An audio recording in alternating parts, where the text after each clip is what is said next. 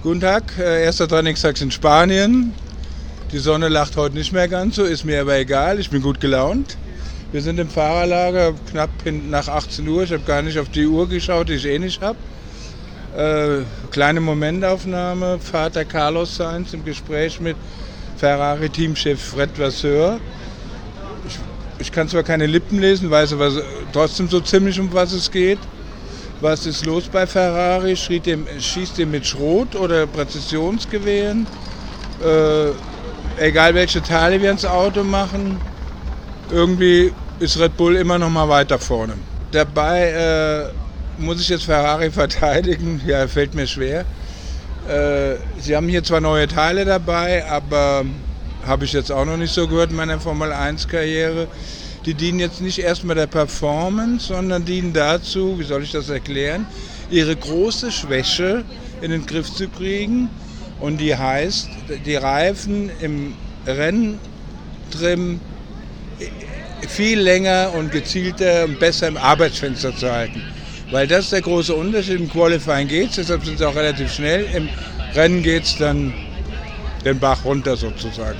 Und es geht ja eine Folge dieses Reifenproblems, sage ich mal, ist auch, dass das Auto dadurch, naja, sagen wir, sehr unberechenbar zu fahren ist. Also wirklich eine rote Diva, die zuckt und zickt wenn der Fahrer es A nicht will und zwar auch erst recht nicht erwartet. Äh, naja, das kennt man ja aus dem normalen Leben, aus deutschen Haushalten und woanders, aber ich glaube, so eine rote Diva ist für die beiden Fahrer nicht dazu, also da wollen sie diesen Überraschungseffekt nicht haben. Die heutige Folge wird gesponsert von CyberGhost VPN. CyberGhost ist ein führender Anbieter in der Datenschutz- und Sicherheitsbranche mit über 38 Millionen Nutzern weltweit, die auf Trustpilot mit ausgezeichnet bewertet wurden.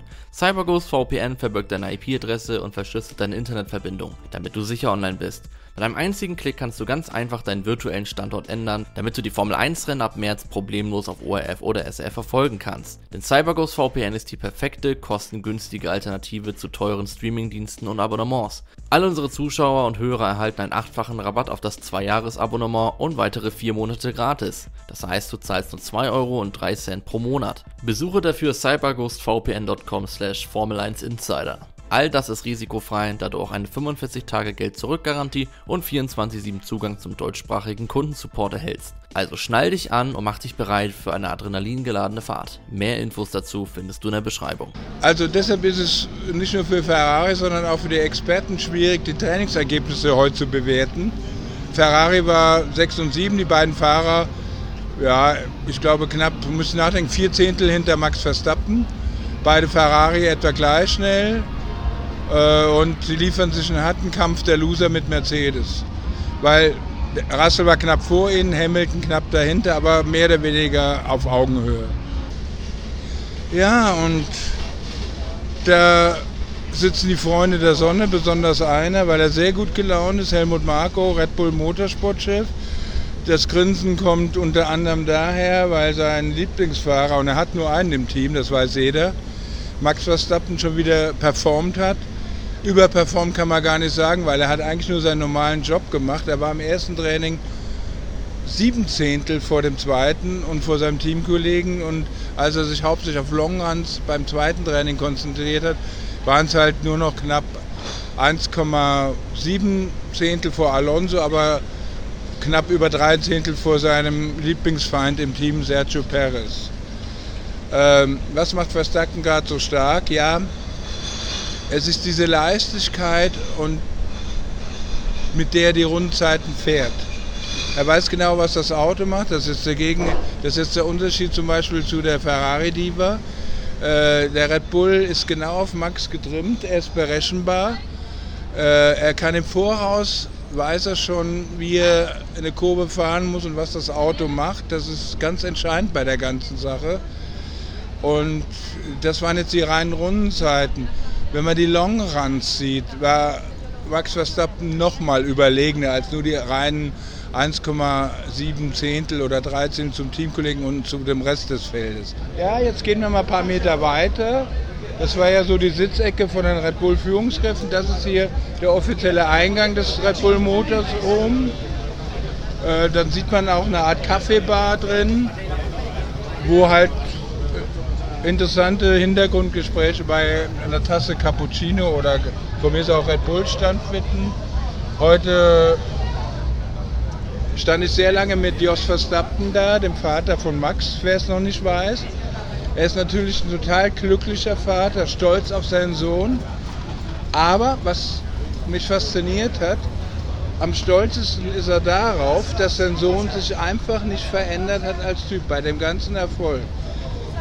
Das fand ich sehr interessant und das war auch ehrlich gemeint. Max kam auch gleich wie ein braver Junge immerhin, ist stehen geblieben, hat ganz höflich guten Tag gesagt, sich ganz normal unterhalten. Man hätte ihn von seinem Verhalten gar nicht so sehr von einem Formel-1-Fan unterscheiden können. Und er hat auch, er ist sogar so nett und gut erzogen, dass er über eine, sagen wir mal, sehr ambitionierte Sebastian Vettel-Rede vor den Fahrern in Monaco gar nicht so herziehen wollte, wie das andere Kollegen anscheinend gemacht haben.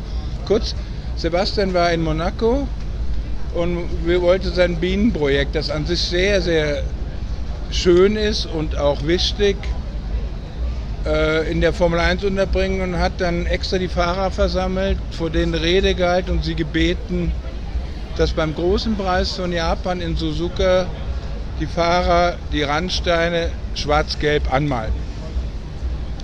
Wirklich eine super ambitionierte, gute Idee, aber Fehler am Platz, was die Farbe ist. Ein Fernando Alonso hat den Raum, warum auch immer, verlassen. Max hat brav sich das bis zu Ende zugehört und ja, das sind so Sachen, die man da drin erzählt.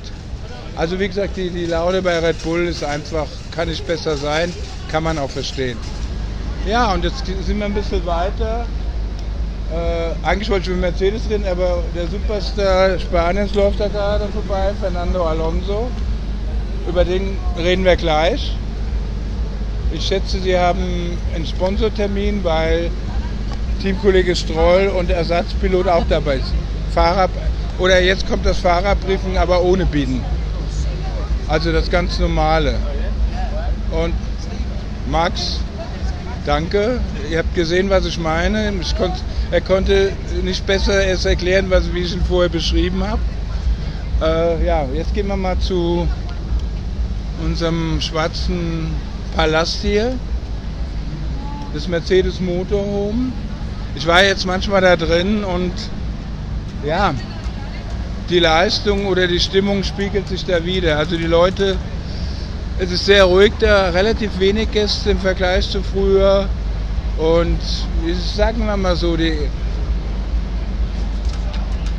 Stimmung wirkt sehr angespannt. Ähm, Mercedes hat ja heute die, ich sag mal, das neue Auto, das kann man so nennen, das in Monaco ja noch nicht so getestet werden konnte, weil die Strecke einfach nicht den Charakter hat, um Aerodynamik zu testen. Also ehrlich gesagt, ich habe heute hier mehr erwartet. Eigentlich haben sie, stehen sie da, wo sie auch vorher standen. Sie, ein harter Kampf mit Ferrari. Und mal sehen, wie es morgen im Qualifying ist. Aber wenn ich ein neues Auto bringe als Hoffnungsträger, sollte man ein bisschen mehr erwarten. Das haben sie bisher noch nicht erfüllt. Ja, mit ähm, als letzte zum Fahrerbriefing gingen gerade die beiden Williams-Piloten, äh, Albon und Logan Sargent. Und ja, was soll man sagen? Sargent scheint sich schwer zu tun im Moment noch in der Formel 1. Und Albon holt alles aus dem Williams raus, den man gar nicht so einschätzen kann, weil meiner Meinung nach Albon besser fährt, als das Auto zulässt, was ein Riesenkompliment ist. Also es gibt Fahrer wie Albon, die, wenn sie von Red Bull weggehen, ja, und das war der Staatsfeind Nummer 1 von Sebastian Vettel damals, Mark Webber, der aber eigentlich netter ist. Er, ist übrigens der Manager von Oscar Piastri, dem Rookie bei McLaren, der als Überflieger gilt und der auch einen relativ guten, guten Job im Moment macht, indem er nicht so weit weg ist von Lando Norris, der ja auch dieses Wunderkind-Image hat. Also äh, gerade habe ich noch ein kleines Gespräch mit Mike Gregg gehabt, den Teamchef von Aston Martin, der ist jetzt zum äh, Debriefing, sagt man ja, in die Box gegangen. Wir haben so ein bisschen kurz uns unterhalten. Nichts Spezielles jetzt, einfach so mal nochmal, um die Kontakte zu vertiefen. Hat ein bisschen was über Bayern erzählt, dass er da ja immer noch in der Nähe von München wohnt, weil er mal bei BMW war. Und dass er da auch auf Befehl der Ehefrau nie wegziehen darf und das funktioniert ganz gut. Und wir haben ja eben uns schon ein bisschen über Alonso unterhalten. Er hat halt wieder genau das, da sitzt übrigens die Familie, Mutter, Vater und keine Ahnung, Schwester, Enkelin äh, oder Nichte vielleicht. Ist ja klar, dass die Familie hier ist. Alonso ist Spanienland. Oder Spanien ist Alonso-Land. Das könnt ihr euch jetzt aussuchen. Jedenfalls, er hat im zweiten Training genau das gezeigt, was man in Monaco erwartet hat. Er ist der erste Herausforderer von Max Verstappen, aber realistisch genug zu sagen, äh, der ist immer noch in der eigenen Welt. Es geht darum, von Aston Martin jetzt den Rückstand jedes Wochenende zu verkleinern. Damit haben die heute im ersten Training angefangen. Und zwar, dass sie die ganzen neuen Teile, die sie in Miami schon gekriegt haben und auch in Monaco gefahren sind, einfach hier testen mussten. Weil sowohl Miami und Monaco waren einfach keine Strecken, die dazu geeignet sind, die, äh, diese Updates zu äh, überprüfen. Da geht Günter Steiner ins Motorhome und emsige Kollegen geben alles körperlich, um ihn noch zu kriegen. Ich denke, man kann es auch ein bisschen entspannter äh, machen, ohne arrogant zu sein.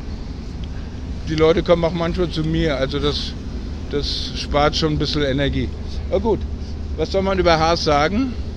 Hülkenberg, warum auch immer, also warum deshalb, weil es überraschend ist, dritter Platz, nicht viel Rückstand auf äh, Verstappen, knapp drei Zehntel, knapp unter drei Zehntel, halbe Sekunde von Magnussen. Ich habe noch nicht gefragt, warum. Hat Magnussen Fehler gehabt? Ist Hülken an das Programm gefahren? Egal. Es war eine super Leistung, weil nur blöffen, das geht auch nicht.